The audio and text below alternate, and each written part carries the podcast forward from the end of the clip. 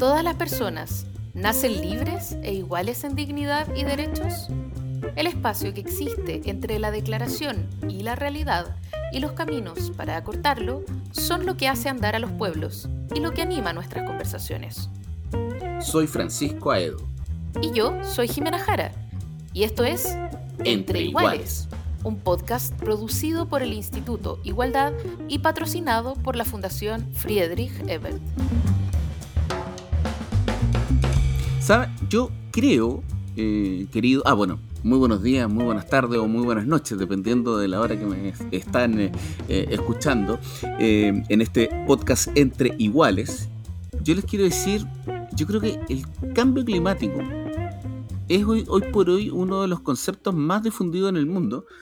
Es quizá una de las nuevas banderas de lucha. yo incluso me atrevería a decir que junto con el feminismo quizás son dos de los temas dos de las banderas de lucha más importantes que han surgido en las últimas décadas y quizás más globales también. Entonces no, no, deja de ser interesante, sobre todo en momentos en que está eh, justo ocurriendo eh, la COP26 en Glasgow, eh, una COP a la cual de alguna manera se, le, se, se está esperando resultados respecto a qué es lo que ha pasado a partir de las COP anteriores, sobre todo la COP de París, digamos que fue quizás una de las más famosas, eh, se conversa mucho acerca del tema del modelo productivo, se conversa mucho respecto del tema eh, de, las mitigaciones, de, de, lo que debería ocurrir, de los factores institucionales que influyen eh, con los ordenamientos jurídicos, por ejemplo, ni siquiera solamente a nivel internacional, sino que siempre uno lo que hace es que a partir de eso vuelve y dice, ok, bueno, ¿cómo estamos? ¿Cuán, cuán bien estamos? ¿Cuán mal estamos? Digamos.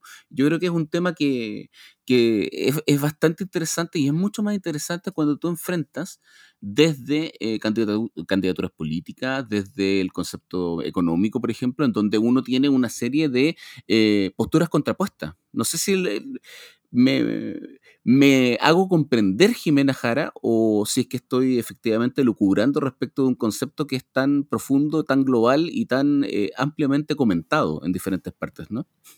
Hola Pancho querido. Oye, mira, yo, ¿sabéis qué? Creo que em, este es un tema en el que voy a decir dos pesadeces. Ya, eh, ¿por qué así? No, lo primero es que creo que em, este es el tema, quizá, mm. eh, que puede abordar globalmente eh, la, la, izquierda o la socialdemocracia, ¿no? llevamos rato palabreando un poco a, este sector, a nuestro sector, porque... Mm. Eh, tiene políticas públicas que son como de agenda, ¿no? O sea, como que compartimentalizan su agenda, entonces tienen una pata en la diversidad, una pata en el veganismo, una pata no sé qué. De identidades, claro. Claro, de identidades, pero, pero acá esto va mucho más allá de la identidad, ¿sí? Es una cuestión absoluta y completamente eh, vertebral. Y yo creo que aquí está el tema en el que tenemos que eh, posicionarnos eh, política y socialmente en, las siguientes décadas, ¿no? Eh, y desde una posición bastante también estructural, ¿no? Y eso quiere decir, eh, aunque sea impopular lo que voy a decir, que está muy bien lo que cada uno de nosotros puede hacer. Eh, o sea, si uno tiene una política de no contaminar, el, mm. reducir eh, tus desechos eh, domiciliarios, etc. Pero mi impresión es que todavía la conversación está súper en ese nivel, en el nivel de lo que podemos hacer como individuo y lo que podemos hacer domiciliariamente, por decirlo de alguna manera, en términos de hábitos, ¿no? Pero, yo encuentro que tenéis toda la razón. O sea, no, no encuentro que sea una pesadez, yo encuentro que tienes toda la razón. O sea, una pesadez, porque en el fondo lo que quiero decir no es, no es desestimar esas acciones que son súper importantes. Pero lo que sí mm. creo es que eh, tan relevante como eso son, eh, eh, es el mostrar o, el, demostrar que las decisiones políticas que se toman mm. son decisiones que determinan el futuro también en el medio ambiente. ¿no? O sea, la política es un camino en este sentido y no solo el usar o no usar bolsa, ¿no? O sea, el compromiso por el medio ambiente es un compromiso que preferentemente se va a dar en la arena política. cuando logremos entrar esto en, las decisiones económicas, por ejemplo, hacerlo parte del cálculo y no pedir por favor de rodillas que nos consideren, que consideren las temáticas ambientales, ¿no? Sé que estoy diciendo una cosa muy pesada, pero... No, no, es que yo insisto, Jimena, yo no creo, que sea, no creo que sea pesado, yo estoy de acuerdo contigo. O sea, yo, por ejemplo, reciclo algunas cosas, pero, pero una cosa es que yo recicle y otra cosa muy diferente es que yo vaya a votar precisamente, por ejemplo, por eh, candidatos o representantes, digamos, en el fondo, que tengan que ver o que tengan como internalizado de alguna manera el concepto de eh, reciclaje, cambio climático, mitigaciones, etcétera, etcétera. Y yo estoy totalmente de acuerdo con eso, totalmente de acuerdo. No sé si nuestro invitado irá a estar de acuerdo. ¿Qué crees tú? Em, vamos a preguntarle a él directamente si es que nos puede escuchar. Bueno, tenemos un invitado. Está un poquito lejos. Está lejos, pero que trabaja en estos temas hace mucho rato. Él es el eh, director ejecutivo de eh, la Fundación Horizonte Ciudadano. Él es cientista político de la Universidad Católica, es máster y doctor en ciencia política de la Universidad de París de París 1, eh, y ha trabajado estos temas, está viendo, eh, está viendo bastantes programas en la Fundación Horizonte Ciudadano sobre medio ambiente y además está en este momento en eh, la COP26 en Glasgow y nos va a contar un poco cómo ha funcionado esta negociación, qué cosas podemos esperar, con qué nos ilusionamos y con qué nos podemos decepcionar verdaderamente. Así que vamos a conversar con, con Javier. Vamos con Javier. Y para conversar de estos temas de manera un poco más profunda con un casi implicado, ¿no? Con alguien que está ahí y nos va a contar un poco de las negociadas de adentro. Estamos con Javier Altamirano de la Fundación Horizonte Ciudadano. ¿Cómo estás, Javier? Bien, Jimé. Hola, Pancho. Qué gusto estar con ustedes.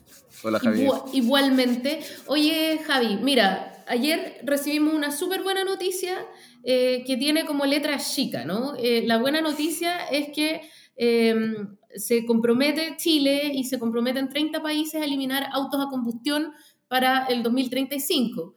Pero eh, la letra chica, que en realidad es bastante grande, es que los tres mayores actores como China, Estados Unidos y Japón no se adhieren al tratado ni tampoco eh, España o, Alemania o Francia, que también son fabricantes de automóviles. Entonces, em, finalmente, e, esto, esto aborda más o menos el 15% del mercado mundial.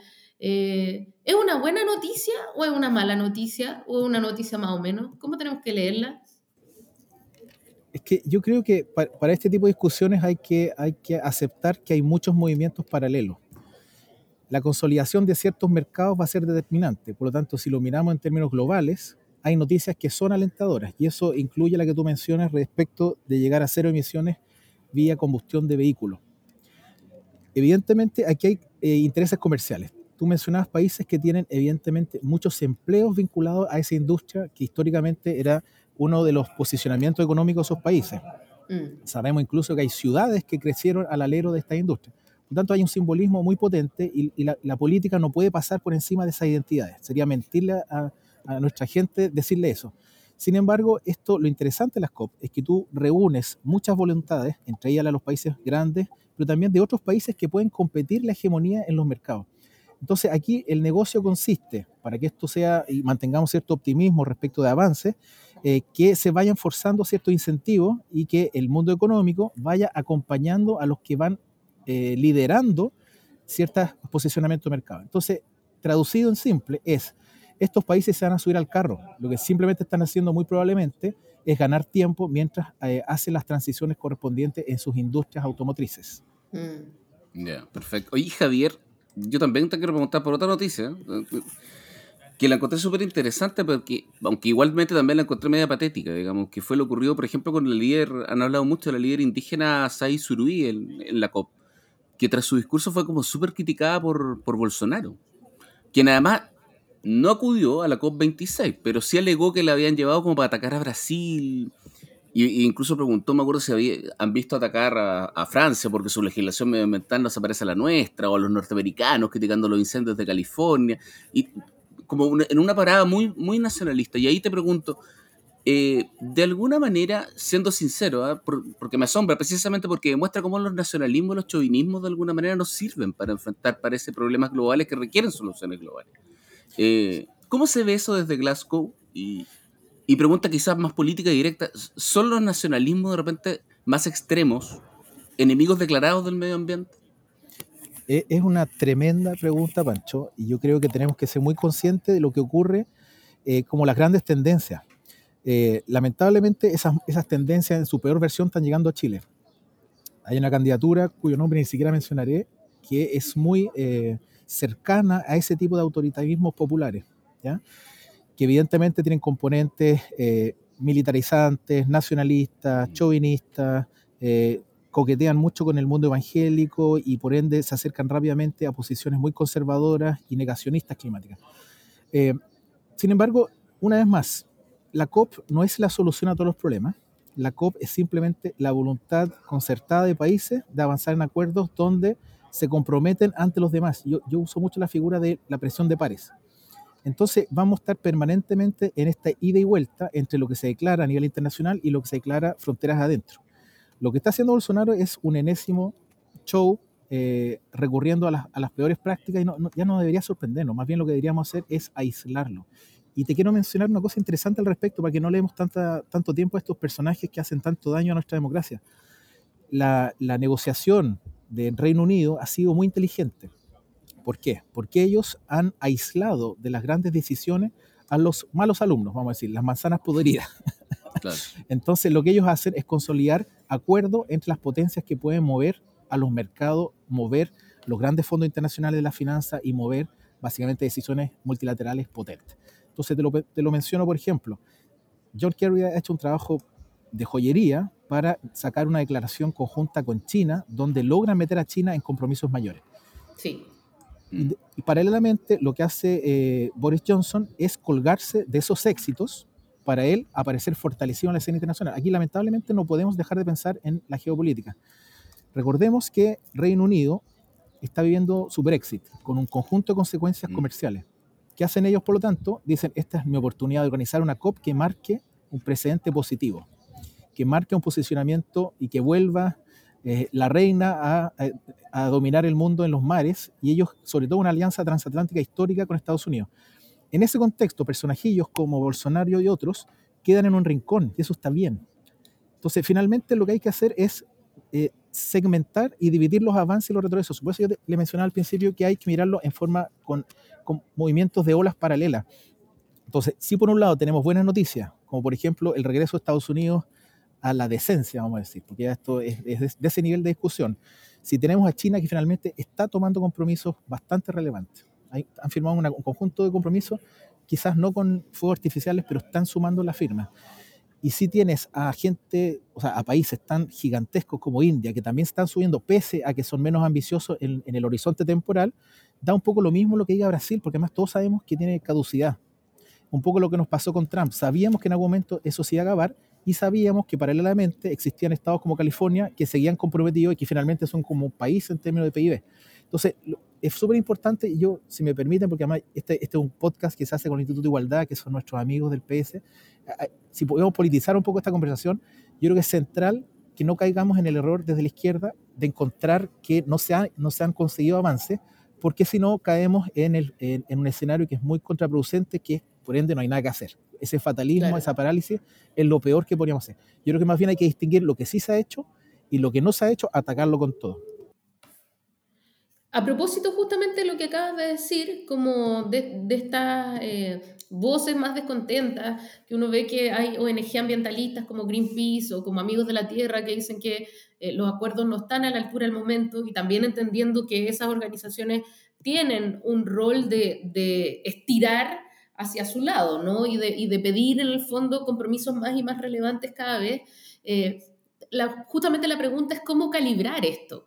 Eh, cuando uno mira desde su casa, eh, ¿cómo no caer en la impotencia de cara, por ejemplo, al, gran informe de cambio climático que se adelantó y que es súper apocalíptico? ¿Estamos respondiendo a la altura o, estamos mejorando nuestra disposición para responder a la altura? Porque, por ejemplo, uno podría pensar, ya, no sé, Alemania y Francia no se sumaron a la noticia que te mencionaba de la emisión de los vehículos, pero eh, siendo fabricantes y teniendo, y teniendo un mercado que es crecientemente eléctrico, eh, es probable que van a tener estímulos para poder ir haciendo esa transición, ¿no? Entonces, eh, ¿Hay disposiciones promisorias? Eh, ¿cómo, ¿cómo, entendemos este pesimismo de algunas organizaciones ambientalistas que es esperable? Sí, bueno, eh, yo soy de la, de la escuela del, del, optimismo razonable, digamos. Y hay un optimismo que yo creo que es razonable en este caso. Y es que de verdad, eh, si hacemos una comparación respecto de dónde estábamos hace cinco años, que es la, la, principal forma de medir el éxito o no de esta COP, porque recordemos que está indexada lo que se hizo en la COP de París. Eh, no sé, solo un contexto muy genérico. Después de la COP de París se realizaron varias COP, pero se dijo, de aquí a cinco años vamos a revisar los acuerdos, los NDCs de cada país. Es decir, cada país dijo, ya, yo comprometí esto y ahora el desafío es que cinco años después, en esta COP, eh, eso, eso, esos compromisos sean aún más ambiciosos. Eso en general ocurrió. Y, eso, y, eso, y aquí nos da, nos da la, la, la medida del cambio cultural que está pasando a nivel global por distintas razones, por el trabajo de los activistas, por el trabajo de los científicos, por el, trabajo que hacen ustedes eh, trayendo conversaciones a la ciudadanía, por el trabajo del mundo cultural, se ha logrado instalar la verdad de que el cambio climático es una urgencia. ¿ya? Y eso, aunque nos parezca evidente, trasladémonos cinco años atrás y había gente que todavía se hacía preguntas.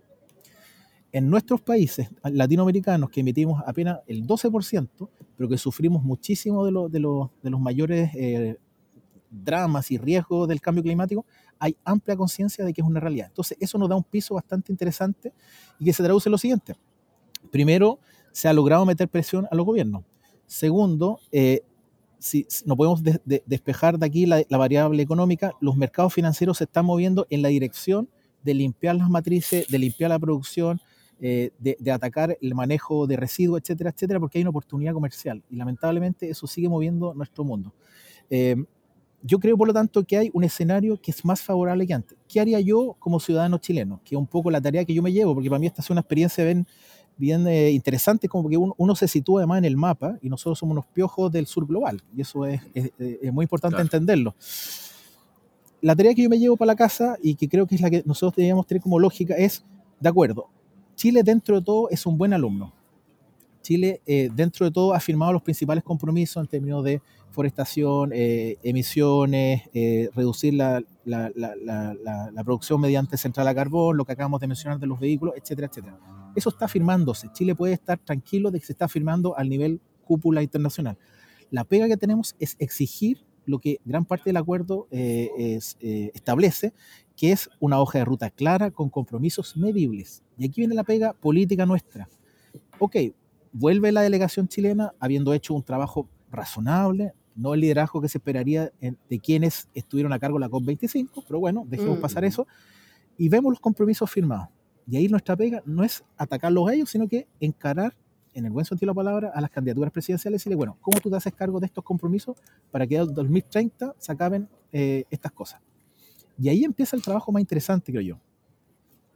Sí, Javier, yo concuerdo plenamente con eso, esos cinco años que dijiste tú y todo, pero de, de, hecho incluso también me acuerdo, a propósito del tema de las candidaturas, por ejemplo, en Chile recuerdo una cifra que se me quedó hace pocos meses, digamos, que, que, que, se destacó mucho con, en ciertas candidaturas, que es que aproximadamente 500.000 familias en Chile se abastecen de agua potable a través de camiones de aljibe que no pueden ir a la llave de cocina y lavarse las manos, digamos. Entonces, cuestión doblemente compleja también en pandemia, además, digamos. Entonces, es verdad que la escasez hídrica también se debe un poco al modelo, digamos, pero también a la crisis climática. Entonces, yo ahí te, politizo. El, el, estallido social reveló que la ciudadanía también puso en el centro el tema ambiental. Y yo creo que eso es importante porque agudizó de alguna manera lo que venía de la COP de, París. Mm. Entonces, ahora te pregunto, ¿es cosa solamente medidas paliativas, de, de, acuerdos de mitigación, o, o, es más complejo aún y requiere de alguna manera una especie de nuevo trato entre todos que incluya desde el mundo de la biodiversidad hasta el mundo de la empresa, como estás planteando tú precisamente? Sí, bueno, yo, yo creo que ese, ese, es el encuadre que hay que darle a esta discusión. Eh, eh, mm. si hay una cosa que se ha aprendido es que estamos hablando de la salud del planeta y cómo eso repercute en todos los ámbitos de la vida. Ya, primero que nada, hay que dejar de considerarlo como un, un aspecto separable de la salud, separable del transporte, separable de la actividad económica, separable de la pesca. Em, respecto entonces a cómo se maneja esa complejidad, mira, tú, tú mencionas el tema del agua. Yo de verdad no quiero pecar de optimista y de ingenuo, pero evidentemente uno tiene que ver el avance respecto de la centralidad que tiene la discusión de cómo se maneja el agua en Chile. Hace cinco años era un drama que eh, los mundacas, los luchadores sociales, mm. peleaban por hacer oír. Ahora todos tenemos clarísimo que es insostenible. Entonces, independiente que yo venga a la COP como presidente o como encargado de delegación a firmar algo, lo central es la pelea que nosotros hagamos en Chile para ver, bueno, cómo nosotros afrontamos una crisis hídrica que tiene directa relación con el código de agua, directa relación con dos grandes industrias, pongámosle nombre de apellido, agricultura y minería, pero sobre todo agricultura. Entonces, más que estar mirando con eh, escepticismo o con crítica lo que se puede hacer bien o mal en la COP, nuestra pega ciudadana debiera ser, bueno, ya que sabemos todos que es un tema central, la gestión del agua adecuada para garantizar el consumo humano, eh, en primer lugar, y luego eh, restaurar los ecosistemas, tomemos en serio discusiones que son súper concretas. ¿Qué pasa con la ley de riesgo que está en este momento en el Congreso? ¿Qué pasa con la protección de humedales? ¿Qué pasa con las turberas? Etcétera. Entonces, ¿qué pasa con las cuencas? ¿Qué pasa con los glaciares? Todo eso que sonaba muy de activistas hippie y se menospreciaba a quien yo creo que hay que saludar como, como, héroes de una causa, como han sido todas las grandes causas sociales, como las feministas, como el mundo afrodescendiente, como el mundo LGBTI, que son los que siempre están eh, picaneando. Y es necesario que así sea porque si no, no se toma en serio. Ya llegamos a la estación de trenes que estaban ellos. Y ahora lo que hay que hacer es hacerse cargo. Entonces, hay medidas muy concretas que tienen un impacto directo en el entorno. Ese entorno, al estar sano, al estar equilibrado, va a ayudar, entre otras cosas, a hacer lo que se llama eh, sumideros de carbono. Es decir, ellos nos van a ayudar a limpiar. Recordemos que las costas, que la, presidenta Bachelet, que representa a nuestro sector, pasemos el aviso, eh, aumentó por 10 las reservas marinas. Eso no es baladí, eso es central, porque ahí gran parte de la limpieza del dióxido de carbono ocurre en los mares. Y la acidificación y todo eso que se ha comentado tantas veces, eh, ya lo tenemos más o menos integrado. Entonces, cuando hablemos de la ley de pesca, cuando hablemos de una pesca responsable, estamos hablando de lo mismo. Entonces, muchas veces son distintas puertas para llegar a la misma discusión. Cambio climático, medio ambiente, modelo productivo son la misma discusión. ¿Cómo podemos, Javier, hablando de politizar, eh, cómo podemos eh, hacer entender que, que todo esto tiene mucho que ver, por ejemplo, eh, con la acusación constitucional en el Congreso, ¿no? A propósito de hacer del medio ambiente un, negocio, una moneda de cambio literalmente, por ejemplo, en el caso del presidente de la República, en el, en el negocio de Dominga, o eh, de la posibilidad cierta de elegir a un negacionista como presidente de la República, eh, o de exigir que la convención en toda su diversidad emane compromisos que sean, eh, que sean claros eh, en términos del agua, ¿no?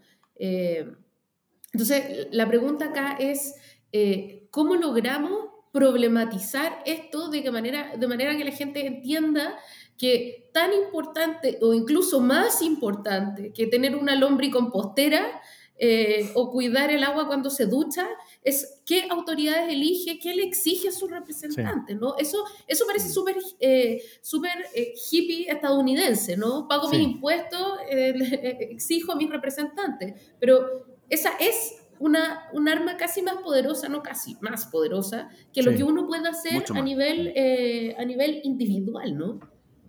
Bueno, yo, yo creo que muchos reivindicamos justamente la actividad política por eso. Si hay algo que le da igualdad al ciudadano chileno para pesar en una decisión, por ejemplo, de lo que haga o no una gran eh, empresa minera o una gran empresa exportadora de, fruta, es justamente el voto, porque el voto permite que se logren acuerdos y que se transformen en leyes. Y las eso es el Estado de Derecho básico, digamos. Y las leyes son las que permiten mejorar la regulación y nosotros definir conjuntamente, colectivamente, con esto que se llama política, eh, cómo nosotros seguimos adelante. Eh, yo creo que es tan sencillo como reivindicar la política en serio. Ahora, eso sigue sonando un poquito romántico, entonces pongámosle un poquito más de carne. Aquí hay un trabajo de largo tiempo, aquí hay un, trabajo que es central que ocurra desde la educación, es decir, cómo incluso la educación básica, la educación escolarizada, digamos, eh, integra estos componentes como se hizo durante el gobierno de Michelle Bachelet, que se incluyó dentro del currículum eh, este, este, tipo de temática, eso hay que mejorarlo, hay que perfeccionarlo, porque más son temas que movilizan mucho a los niños y a los jóvenes, nos hemos dado cuenta de una, fuerza vital brutal que hay acá, que es bien impresionante, eh, y por tanto va a ser muy fácil que ellos enganchen en elaborar, por ejemplo, proyectos en sus colegios que vinculen distintas materias vinculadas con esto. Incluso yo diría una educación respecto de cómo convivimos con la ciencia, con las dudas, con la incertidumbre. Ese escenario movedizo es el que favorece la emergencia de quienes tienen un discurso fácil que probablemente es una respuesta a la complejidad del mundo. No es casual, y aquí mm. vuelvo a conectar con lo que mencionaba Pancho, no es casual que los contextos que favorecen la emergencia de, estos, de estos repliegues identitarios nacionalistas ocurren en momentos en que se dispara la cesantía, eh, ciudades enteras quedan en el abandono, como pasaba en gran parte de Europa, porque se trasladó la manufactura a China o a India o a Pakistán. Y ahí empieza, por tanto, todo tipo de elucubraciones para intentar entender este nuevo mundo, que no el que conocieron sus padres, donde tú trabajabas en la industria, te comprabas el auto que fabricabas y eras feliz. Eso que les movió el piso, lamentablemente, eh, que para nosotros a lo lejos nos parece algo que ni siquiera conocimos, eh, genera muchas veces estas reacciones totalmente mm, fascistoides en muchos casos, pero que además conecta muy poco con la complejidad de un fenómeno que requiere una respuesta global, requiere una respuesta multilateral y requiere mucha ciencia. Oye, Javier, y, en ese sentido también, ahora, si existe convicción en, la necesidad de la protección de, los ecosistemas, de la lucha contra el cambio climático, como tú, establecer mecanismos, instrumentos, la pregunta también es si el problema radica como en los mecanismos medioambientales, en los instrumentos, o en el avance hacia un nuevo modelo productivo, que efectivamente sea respetuoso y sobre todo que se desarrolle sobre la base de, que existe esta muerte, ¿no? O, siendo bien enfático de, nuestra posibilidad de muerte producto de este tema. Porque eh, la emergencia climática, los estados de emergencia climática parecen ser cada vez más necesarios. O sea, producto del efecto del, cambio climático o crisis de esta índole, hay muchas más muertes incluso que por pandemia. Entonces, mm. ¿cómo apoyar con acciones drásticas y urgentes? O, o se necesita quizá un mayor castigo a quienes no participen en la solución?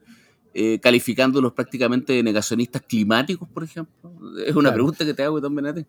Sí, mira, son, son preguntas súper de fondo y yo creo que no, las respuestas no son evidentes. Sin embargo, demos una pista de respuesta. Em, en general, gran parte de esta discusión se está eh, repitiendo a la discusión financiera. Y no, no es casual, no es casual. ¿Por qué? Porque si tú logras tirar para arriba ciertas industrias, tiene un efecto demostrativo. Es decir, tú muestras un camino que hace posible que eso funcione. Y lo otro es que para tomar en serio la economía hay que eh, eh, costear todo.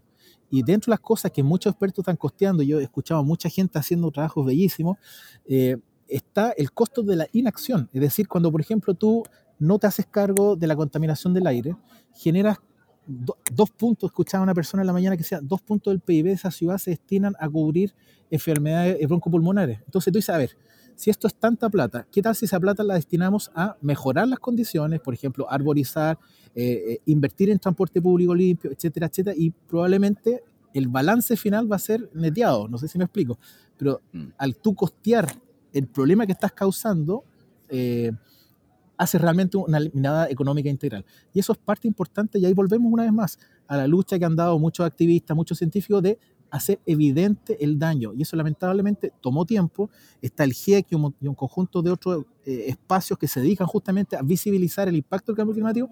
Entre otras cosas, para señalar, estamos hablando de dimensiones del tipo 5% del PIB de Europa, depende de que se haga esto o esto otro. Cuando ya estamos hablando de ese calibre, la gente, los tomadores de decisiones, ya están empezando a tomar decisiones. Y volvamos a la zanahoria. Tú señalabas prohibiciones, regulaciones, por cierto, hay mm. que hacerlo, pero también está siempre la zanahoria en Chile cuando se hace el salto eh, de pasar de 6.7 de la matriz energética limpia a 25% actuales, se hizo no con castigo, se hizo con incentivo, bajando la barrera de entrada, incentivando la entrada de, capitales y por lo tanto generando un mercado atractivo en el cual invertir. ¿Qué está pasando? Todos se están invirtiendo, se están reduciendo los costos, se está volviendo un, tipo de energía súper eficiente para la industria. Por lo tanto, vas viendo que hay cosas que ocurren con este conjunto de instrumentos del que disponemos. Pero una vez más, esos instrumentos están definidos por una decisión política. Javi, eh, quiero hacerte una pregunta casi que metafísica, pero que tiene que ver con la primacía de ciertos saberes en la discusión política por sobre ciertos otros, ¿no? Eh, y yo te diría que estos últimos, no sé, 100 años han estado determinados a partir de la discusión económica. En algunos momentos ha llegado a la conversación sobre la, dignidad humana y el trabajo, ¿no? Eh, pero siempre hemos estado pidiéndole permiso a, las disquisiciones económicas respecto a lo que se puede hacer y lo que no se puede hacer, ¿no? Eh, y ahí yo la pregunta es si estamos cambiando de tema o si estamos cambiando de énfasis por fin en la idea de que eh, hay ciertos supuestos que no se pueden dejar librados a las competencias económicas, porque eh, así como no le podemos preguntar a los economistas si podemos comer todo, porque desde luego los economistas van a encontrar que no tenemos la plata suficiente para comer todo, eh, pero no podemos dejar de comer, tampoco podemos dejar de respirar, ¿no? ni dejar de disponer de agua. Entonces, la pregunta es, ¿estamos cambiando de parámetros? ¿Estamos cambiando de dioses? me encantaría decirte que sí. Yo tengo la impresión de que está ocurriendo muy lentamente. yo, les propongo que lo vean de la siguiente manera. La pandemia fue una gran parada de carro a la máquina mundial, ¿cierto? Eh, varios dijimos, pucha, quizás este es el momento para darnos cuenta de la importancia de la economía de los cuidados de las mujeres, la importancia de la salud pública, eh, la importancia de la cooperación internacional para que lleguen las vacunas, eh, evidenciar la desigualdad, bla, bla. Yo creo que en parte se hizo eso, pero sin duda que el cambio no es inmediato. Me sorprendería que, no sé, desde el siglo XIX venimos con un modelo capitalista y en dos años lo, ponemos, eh, lo tiramos por la borda, me sorprendería mucho y sería fantástico, pero lo veo difícil. Eh, por lo tanto, yo creo que, una vez más, hay sectores que van a ir poniéndose a tono, hay regiones que se van a, poner más rápido a tono, básicamente Europa, eh, pero esto es lento y hay que asumir que es lento. Yo les quiero aquí, bueno, yo soy optimista todo este rato, pero les voy a dar solamente un dato para que situemos un poco en el contexto global estas incertidumbres. ¿Qué pasa si África, que es un continente que está creciendo poblacionalmente a un ritmo impresionante, decide que todos tienen que tener la vida, el American Way of Life que ven en las series de Netflix? ¿Qué hacemos? Se acaba. O sea, sinceramente se acaba. Entonces, esto va a ser un ajuste permanente, porque no podemos tener todos una 4x4, climatización de la casa eh, y un pasto verde. No, simplemente no da, porque no es real, no corresponde a nuestros eh, a, nuestra conformación eh, territorial. Es igual de absurdo que tener eso en Calama. ¿ya? Entonces, esos aprendizajes, yo creo y tengo la esperanza de que se están haciendo lentamente, pero se están haciendo, y hay de algún modo, y ahí la invitación también eh, al progresismo chileno, es empezar a mirar mucho más la conversación desde una mirada regional. Cómo América Latina empieza a conversar respecto de tal vez no solamente tener comercio con el Asia-Pacífico, con Europa y, y Norteamérica, sino que tener un mercado mucho más activo intrarregión y empezar a tener acuerdos intrarregión, porque hay muchas cosas que van a empezar a estar cada vez más vinculadas. Y aquí tampoco quiero asustar a la gente, pero es evidente que la crisis eh, climática va a tener impacto en migraciones, es evidente que el tema de la distribución de la comida tiene que reorientarse. Entonces estamos en estos momentos eh, de placas tectónicas que están ahí, pero... Eh, insisto, yo me quedo con lo positivo. Yo me quedo porque tengo algunas canas y sé que hace 10 años esto ni siquiera se hablaba. ¿Cómo no hacer bueno que todos entendamos y hablemos de esta cuestión? Eh, y para finalizar un poco en esta, en esta parte al menos, eh, si miramos los programas presidenciales, antes no se hablaban de estos temas y ahora todos hablan. Yo puedo decir que sospecho que hay mucha declaración vacía, pero al menos poner el tema es un avance y lo hemos visto con luchas que son muy exitosas como el feminismo de un día para otro todos empezaron a autoconsiderarse feministas, con, referencias bien sospechosas como que su hija era feminista, todas esas cosas que hemos visto en el pasado. Pero al menos ya está la palabra dando vuelta y por lo tanto hay una conversación que se da incluso en el núcleo familiar. Yo tengo la impresión de que esto es lo mismo y, y los jóvenes y las mujeres jóvenes me han impresionado por su fuerza en esta COP. Javier, eh, te queremos agradecer doblemente por haber estado con nosotros, sobre todo en las circunstancias en que estás, porque eh, hemos tenido ahí hartos baches, digamos, en, este tema. Oye, Javier, solamente para despedirnos, em, queremos que nos haga una recomendación para quedarnos pensando. Puede ser un libro, una serie de Netflix, una película, lo que tú consideres para, para recomendar. Mira, eh, puede ser medio pegado, pero ya que estamos hablando de esto, hay un libro que Naomi Klein ha sacado varios libros de divulgación yo creo que ella es periodista canadiense y yo creo que cumple bastante el rol de poner los elementos centrales. Entonces ella tiene dos libros, uno que se llama Todo puede cambiar, que hace como una crítica al modelo capitalista y cómo esto impacta directamente en estos temas, pero yo recomiendo tal vez el segundo que se llama On Fire, que no sé si está en español, eh, pero lo, lo, interesante es justamente lo que yo les mencionaba. Ella lo que hace es una revisión, bueno, un poquito autorreferente tal vez, pero hace una revisión de sus publicaciones de hace como 10 años, el 2000, ponte tú, y cómo los temas han ido evolucionando. Y, ella ve esas continuidades, pero también permite ver cómo se ha ido avanzando a ciertas clarificaciones respecto de cómo se enfrenta esto. Eh, y, y quizá el mensaje para finalizar, queridos amigos, es desde acá se ven muchas cosas pasando y uno dice, bueno, hay un montón, hay un hervidero de ideas, porque esto también es, un, es, un, incentivo a la creatividad humana eh, que yo, yo siento que están pasando cosas súper bonitas que también eh, valoremos, la reconozcamos, que hay mucha gente poniéndole harto pino. Súper. Gracias Javi por este contacto. Te queremos mucho abrazo y que, y que resulte todo lo mejor posible. Muchas gracias. Cuídense mucho. Gracias. Las opiniones vertidas en este podcast solo representan a las personas que las emiten y no necesariamente a la Fundación Friedrich Ebert ni al Instituto Igualdad.